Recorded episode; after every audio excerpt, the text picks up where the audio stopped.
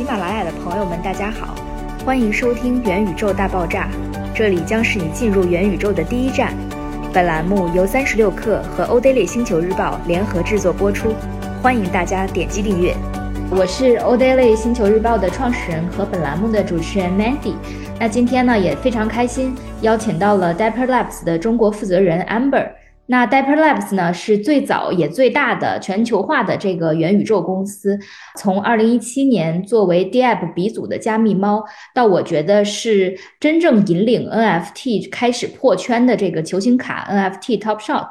到打造了非常多这个全球化的 NFT 爆款，并且也有自己的底层公链 Flow，也投资了很多行业头部项目，是这个领域的超级独角兽。所以，其实从我们设计这个音频栏目的时候呢，Dapper Labs 肯定就是我最想邀请的嘉宾之一啊。那也非常欢迎 Amber。首先，请 Amber 来给我们进行一下自我介绍。呃，大家好，我是 Dapper Labs 中国负责人 Amber。Dapper Labs 是加密猫 NBA Top Shot 以及佛链背后的公司。我是从二零一六年开始做金融科技，呃，以及区块链方向的一些研究。在一七年的时候，正式进入区块链行业进行创业。之前是 Bihu.com 的 CEO，是最大的区块链内容社交平台之一，从零做到了百万级的一个用户规模。嗯，之后的话呢，我作为 Flow 的顾问，帮助 Dapper Labs 还有 Flow 进入中国市场。在今年的话，正式加入了 Dapper Labs 团队，负责中国战略。好的，嗯，谢谢 Amber 的介绍。那我们首先也是来贴合一下我们这个栏目的主题，来聊一聊元宇宙啊。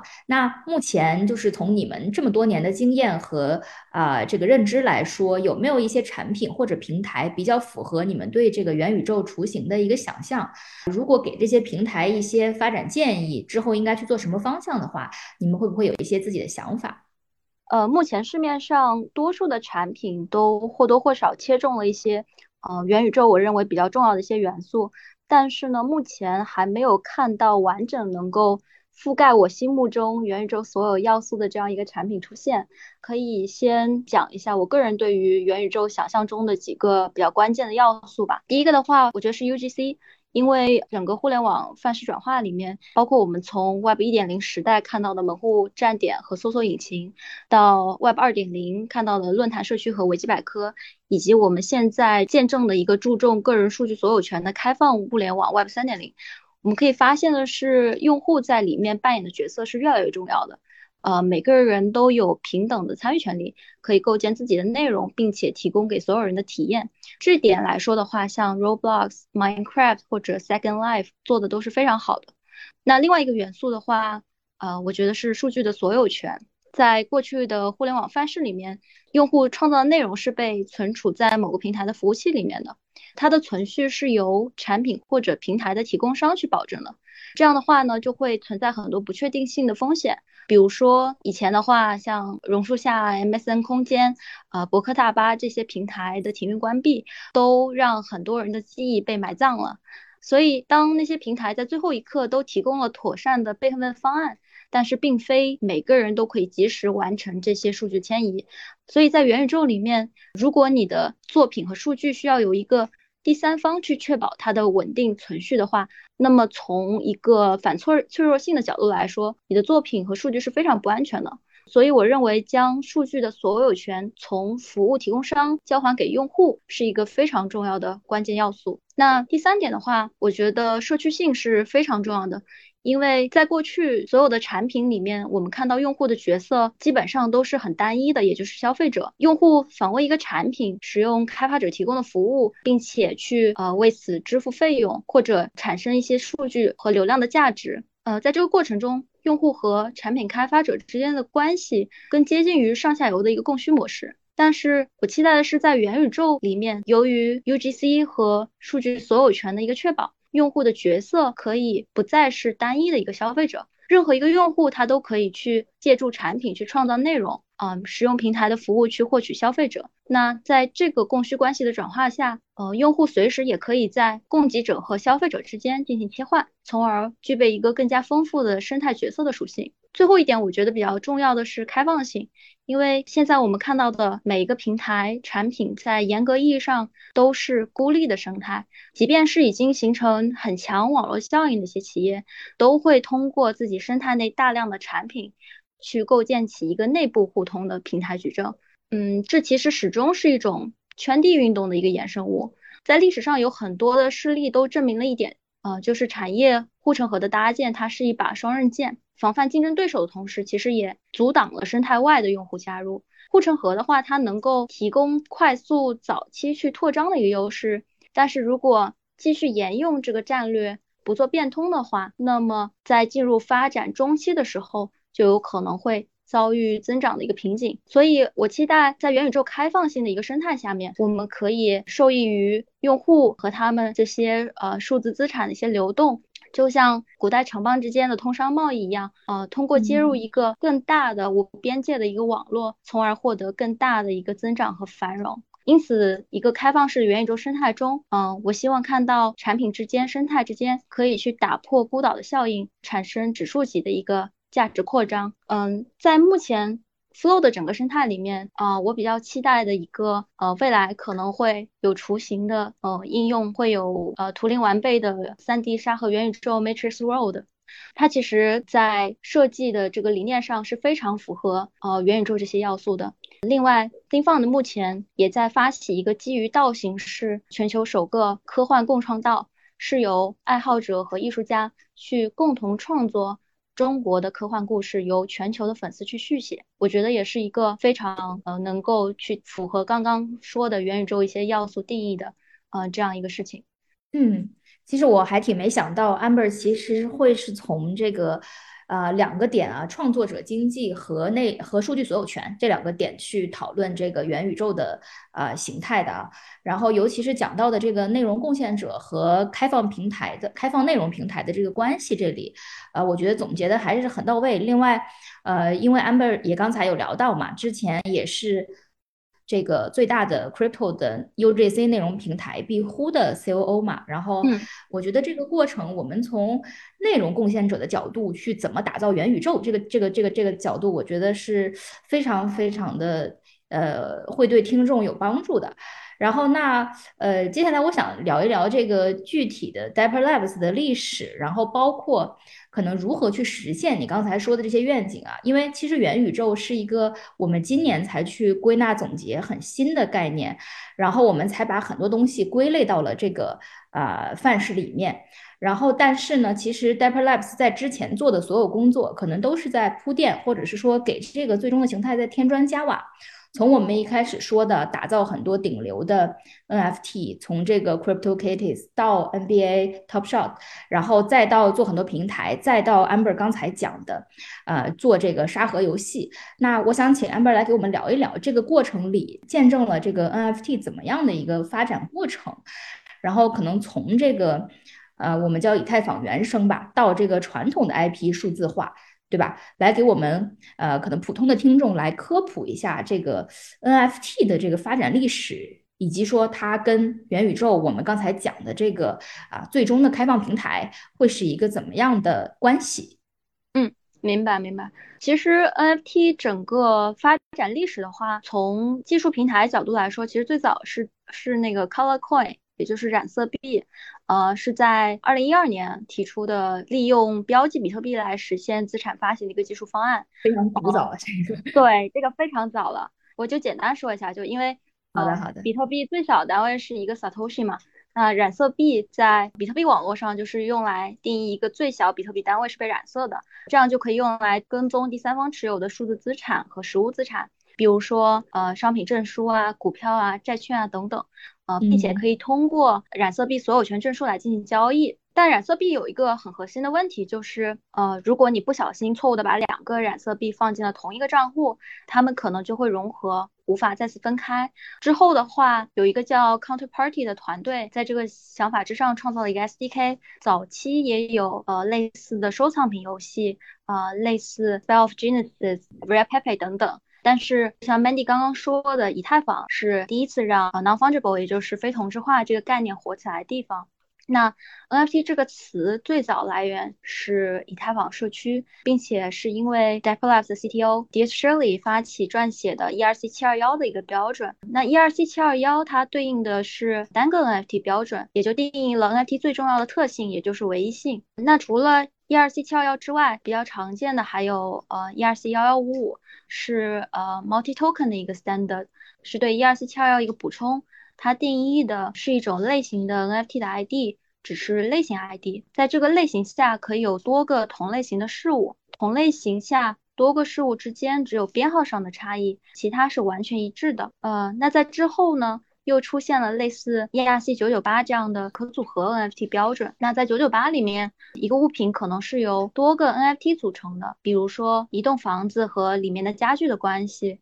负极是房子，子集是呃房子里面家具。你可以一次性的把房子和里面的家具全部转让出去，呃，那么只有拥有呃房子所有权的这个人才可以支配里面的家具。像从呃 ERC 七二幺的原子级的一个标准到啊，幺幺五五再到九九八这样的一个负极权限的应用，它其实都可以服务不同的应用场景，也大家也可以发现是和我们的现实世界啊越来越紧密的结合的。那从应用的一个层面来说，其实最早的可验证的呃数字化所有权记录和交易是在呃二零一四年。当时是 Kevin McCoy 创造了一个呃货币图形化的作品，并且他是使用了 Namecoin 平台，明确的将非可替换的且可交易的区块链标记和这个艺术作品联系起来，完成了出售。但是呢，真正达到我们所说的出圈，包括我和很多这个圈外的朋友聊天的过程中。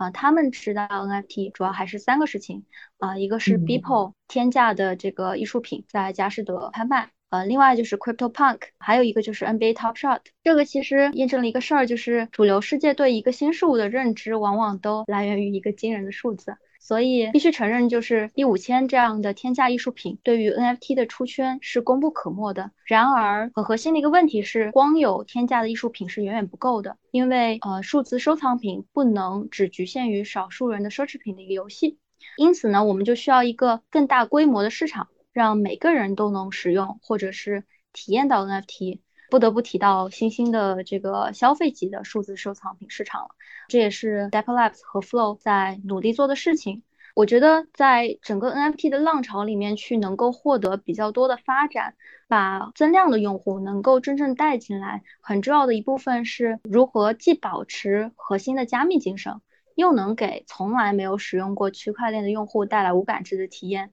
这在以前区块链发展的这么多年里面，都是一座没有办法去逾越的一座大山。但是 Flow 在这方面是做了巨大推动的。呃，我们一直在降低用户和开发者的使用门槛。比如说，Flow 在设计之初就充分考虑了。主流用户的一个体验，我们创建了一个 Cadence 的语言，采用的是资源导向的一个编程架构，比较贴近现实中账户和转账的一个概念，让用户的拥有是更有实际感的。即使合约被篡改了，用户的资产也不会有任何损失，因为呃一个资源转化到另另外一个用户手里的这个过程中，呃这个资源是实实际际被转化的，而不是在变量上。发生变更去进行操作。另外的话，呃，由于 Flow 的交易机制的一个设计，一个平台或者企业，它可以成为付款人的角色，为它的产品的使用者支付所有链上行为的开销。那么这就使得一个普通用户在整个操作的过程中，只需要用自己最熟悉的 Visa 这样的法币支付方式来完成交易即可。这个特性也是对区块链作为基础设施去服务主流的市场。降低普通用户参与进来的门槛有极大的帮助。另外，为了进一步的去减少用户使用的成本，我们也推出了 Flow 上首个美元支持的稳定币 FUSD。那 FUSD 它可以帮助全球范围扩大 Flow 上面的应用的目标受众，比如开发者可以利用 Moonpay 或者 Ramp 等供应商提供的直接法币到 FUSD 的通道，去获得更多的主流用户。呃，除了 Flow 链。我们搭建的面向主流消费级市场的底层以外，DAP Labs 也打造了标杆性的应用。消费级的这个数字藏品应用 N NBA Top Shot 出现之前，呃，很难想象有人会花这个十美金甚至更高的价格去购买，呃，一个在视频网站上面可以免费观看不到十秒的一个短视频的。但是 NBA Top Shot 已经证明了，到目前为止，呃，已经有超过五十万名用户是愿意这么做的。而且百分之八十以上用户是从来没有使用过区块链的主流用户。NBA Top Shot 上线后九个月左右的时间，就创造了接近十亿美元的一个粉丝经济收入。在 NBA 打出了这样一个标杆性的案例之后，呃，越来越多的传统的大品牌，像呃 UFC 啊、NFL 啊、华纳音乐啊、西甲联赛啊等等。他们的加入也为区块链行业整体打开了一个十亿规模以上的增量市场，就为 NFT 奠定了一个非常庞大的受众基础。那越来越多的这些大品牌把他们的受众带进区块链的世界里面之后，这些用户也会有一些其他的需求，比如他们会有金融服务的需求。一方面啊，希望去提高他们持有的 NFT 资产的一些流动性和变现能力。那么另外一方面啊，也希望有一些 NFT 资产的一些管理工具。那目前我们看到已经有一些流动性的协议在探索基于 NFT 的抵押借贷啊、啊碎片化融资这些方向。那么另外也有更多的一些应用在探索如何去赋能用户。持有的这些 NFT 能够创造更多的场景，呃，这些场景其实非常多，因为从 Flow 上面来看，艺术、音乐、体育、时尚、科技等等的应用都有，呃，甚至呃在每个领域都有非常细分的小众的一些应用出现，包括像电子音乐，包括像这个 Comic Book，当然还有一些偏僻圈的应用，比如这个头像啊、Avatar 等等，其实这些。应用场景是主要围绕两个方向的，一个是电商原住民的消费和文化诉求，最典型的就是 Crypto Punk，还有 B A Y C 这些头像应用。因为区块链行业发展到现在，已经沉淀了呃一批加密资产的一些核心的信仰者，他们其实在区块链世界已经建立了呃非常好的一个经济基础，那么就开始会有除金融以外的消费和文化的一些诉求。啊，就像马斯洛的一个需求模型，头像这一类型的应用就可以一定程度的帮这些人去解决身份的焦虑，满足原住民的精神上的一个需求。那另外一块呢，是文娱产业为代表的一个变革的诉求。因为感受比较深的是，二零二零年因为疫情和经济下滑的双重影响，线下的实体产业是遭受了非常大的冲击的，比如说。很多的画廊啊、拍卖行，呃，这些传统的一二级的艺术品市场开始向线上的展厅啊、线上的拍卖形式去做过渡，呃，那么另外加上大平台的垄断资源和地域性政策的一些原因，导致基于区块链的市场的机制就可以帮助创作者或者开发者减少中间商的一个寻租成本，掌握主动权，所以这块也是啊，我看到需求比较大的一个方向。嗯，了解。其实，嗯，刚才我觉得我比较感兴趣，再能展开聊一聊，让听众也去了解一下的，是如何去转化这个现有市场，包括刚才 Amber 提到的整个大文娱在疫情之后受到冲击的数字化转型的需求。然后，因为刚才讲到的一些事件，比如说 Beeple 拍出的天价画作也好。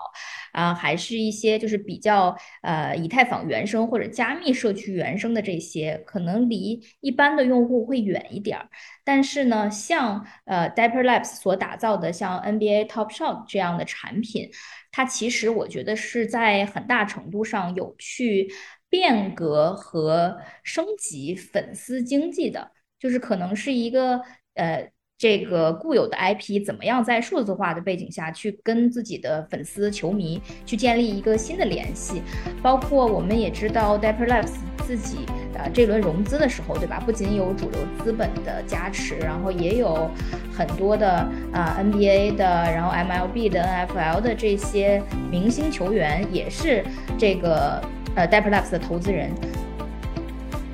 感谢收听这期栏目。如果你也对元宇宙和我们的节目感兴趣，欢迎点击订阅《元宇宙大爆炸》，下期见。